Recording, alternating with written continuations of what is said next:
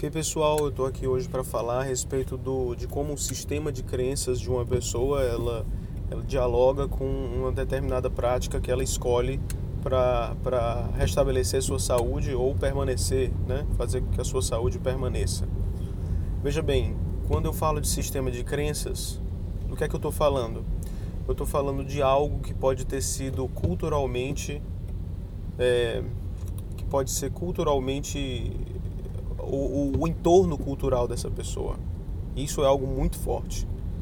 Então, por exemplo, você pense em alguém que, que desde criança foi criado sob determinada cultura e a gente tem as mais diversas no Brasil. Né? Então, uma cultura de talvez eu ter sido catequizado dentro da Igreja Católica. Dentro da própria Igreja Católica existem movimentos conservadores e movimentos é, que ditos progressistas.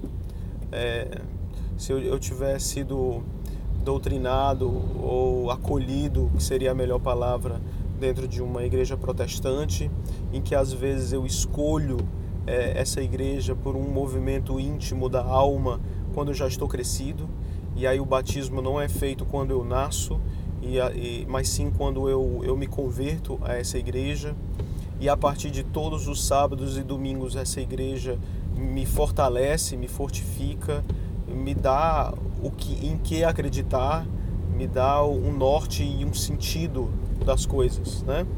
Ou então, se eu tiver dentro de uma comunidade espírita que cujos rituais são algo são algo fugidios de serem descritos, é, eles eles advogam que não existe um ritual, não existe uma ritualística, mas uma, um processo de compreensão íntima da, da verdadeira da verdadeira vida que existe depois da morte e aí a pessoa vai vai se, se convencendo através de argumentos lógicos e racionais e das manifestações espirituais de que aquilo dali realmente é o certo. E todas essas narrativas que são construídas em torno desses sistemas vão, vão fazendo com que a vida tenha um sentido, que ela tenha um colorido especial dado pelos pincéis e pelas tintas daquele sistema de crenças. E a família dele, que antes era material e biológica, que o havia e que o havia gerado carnalmente, ela passa a ser uma família espiritual que o acolhe, que o abraça, que o beija, que está ali sempre presente quando ele quiser confessar um pecado ou está sempre presente quando ele quiser ser absolvido. Pessoal, isso tem uma profundidade né, é, terrível, né, esmagadora sobre uma personalidade, né, a tal ponto de fazer com que a pessoa se sinta uma outra pessoa depois de ter nascido naquela comunidade.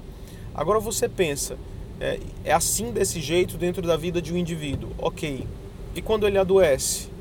Quando ele adoece, a gente pensa, teoricamente, que tudo isso fica de lado e ele deve se submeter a um médico que, desde o início do, da sua forma de pensar a verdade, na verdade participa de um outro sistema de crenças que é as coisas têm que ser verificáveis. Estou falando da nossa medicina oficial. Né? é, as coisas têm que ser verificáveis, elas têm que se submeter ao crivo da razão criada ali na Revolução Francesa ou na Revolução da Independência dos Estados Unidos, nas múltiplas revoluções democráticas que aconteceram naquela época e que dominaram, portanto, a Revolução Científica a partir de então, que deve, que deve abandonar superstições e crenças como sendo excessos e, e pesos para se submeter simplesmente à categoria daquilo que é verificável, palpável clinicamente isso não existe, pessoal. Não existe. Então, quando você entrar dentro de um consultório de um médico, tire o seu sistema de crenças como se ele fosse um sobretudo pesado, coloque lá do lado de fora e permita que o seu corpo seja invadido e vasculhado por essa, por essa metodologia científica que, que, que o médico é representante dela. Não existe isso. Não existe.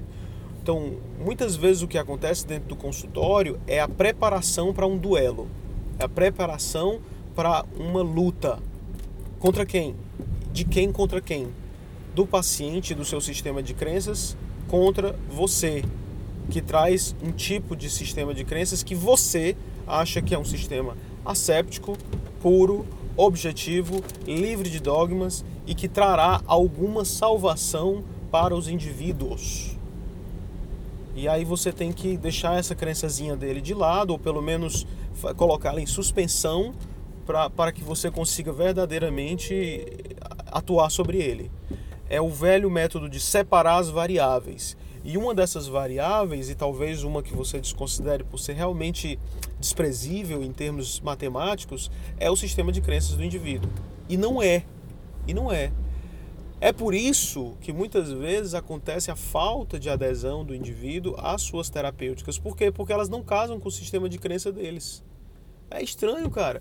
Até ontem eu estava saudável, hoje eu sou hipertenso e não sinto nada. E você está dizendo que eu tenho que tomar captopril três vezes ao dia, mais hidroclorotiazida de manhã, e depois você descobre um diabetes que tem que enfiar uma metformina e um glibenclamida em todo o meu, no, no, em todo o meu coquetel de alimentação. E qual é a justificativa que você dá? Ah, não, é porque o seu corpo está se degenerando. Mas por que, que ele está se degenerando? Aí você vai começar a falar sobre as, as intimidades moleculares, bioquímicas, Onde é que isso se insere numa narrativa que dá sentido para a minha vida?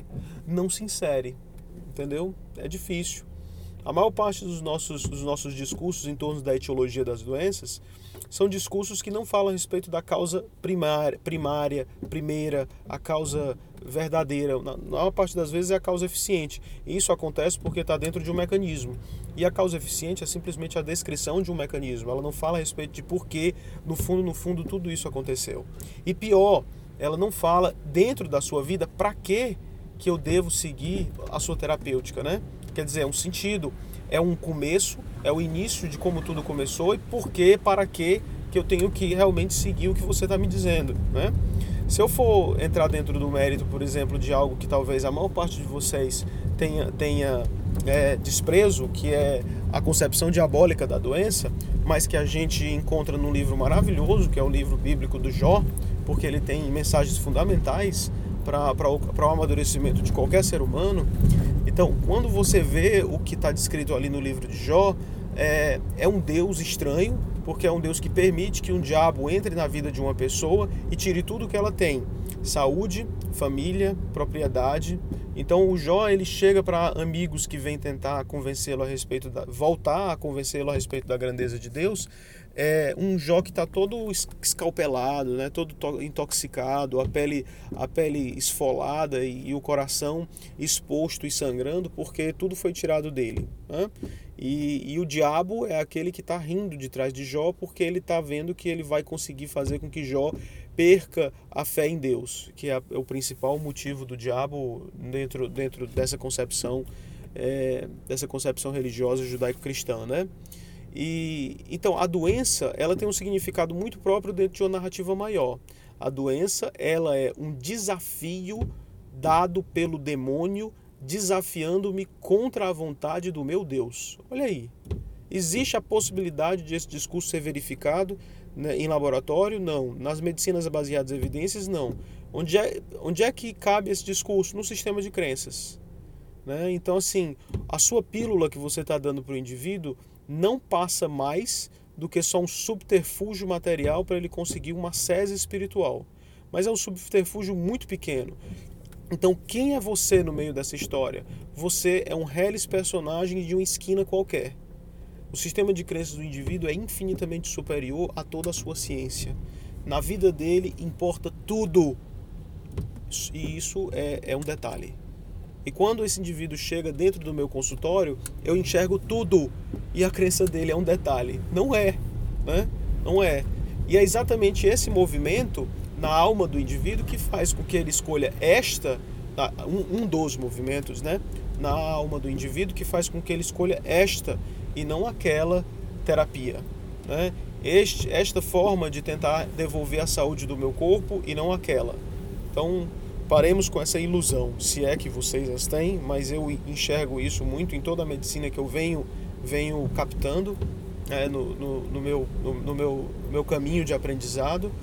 E talvez vocês que são muito jovens e cheios de uma, de uma visão, é, é, uma visão infantil da medicina, talvez vocês captem isso mais lá na frente, né?